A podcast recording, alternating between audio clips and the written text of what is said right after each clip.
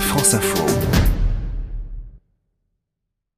C'est le seul tournoi du Grand Chelem à se dérouler chaque année au même endroit dans un club totalement privé à environ deux heures d'Atlanta. Une compétition pour laquelle dénicher une simple place de spectateur relève de l'exploit, les familles se les réservant d'une année sur l'autre. Créé en 1934 sur une ancienne pépinière, le parcours tracé au milieu d'une multitude d'essences d'arbres et de fleurs, magnolia ou encore azalées, est un paradis réservé chaque année à une élite restreinte, rappelle Grégory Avray qui a joué le Masters en 2011. En nombre de c'est 96 joueurs euh, tous les ans, alors que les trois autres majeurs, c'est 156. Donc 60 joueurs de moins, c'est quand même euh, assez important. Il y a en plus euh, un côté un peu folklorique qui consiste à inviter tout le temps les, les anciens vainqueurs du tournoi. Donc quand on participe à Augusta, on se sent privilégié. Jouer le Master, c'est presque achever un rêve ou, un objectif pour beaucoup de professionnels. Les plus grands se sont imposés sur ce parcours autrefois fréquenté par le président Eisenhower. Tiger Woods quatre fois, tout comme Arnold Palmer beaucoup plus tôt.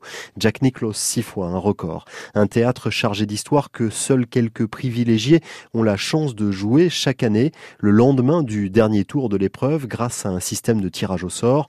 Notre confrère du journal du golf, Benjamin Cadieu, a eu cette chance il y a quatre ans. C'est plus qu'un bonheur, c'est un rêve qu'on croit inaccessible. Enfin, quand je jouais au golf, quand j'étais gamin, je me suis toujours demandé qu'est-ce que ça pouvait faire d'être sur le green du 12. Et quand on se retrouve euh, pour de vrai à jouer ce parcours, à jouer le main corner, vous savez, le, ce fameux passage euh, du deuxième coup du 11 jusqu'au green du 13, avec toutes ces pentes, ces, ces ombres qui descendent sur les greens, vous êtes au paradis, vous êtes au paradis du golf. Quand vous mettez les pieds sur les greens, c'est-à-dire c'est des endroits où le public, les spectateurs n'ont absolument pas accès. C'est-à-dire que le public est parqué derrière des, cordes et, en tribune, mais les joueurs sont seuls dans les cordes. Il y a les joueurs, un arbitre et le caddie. Pas de coach, rien du tout.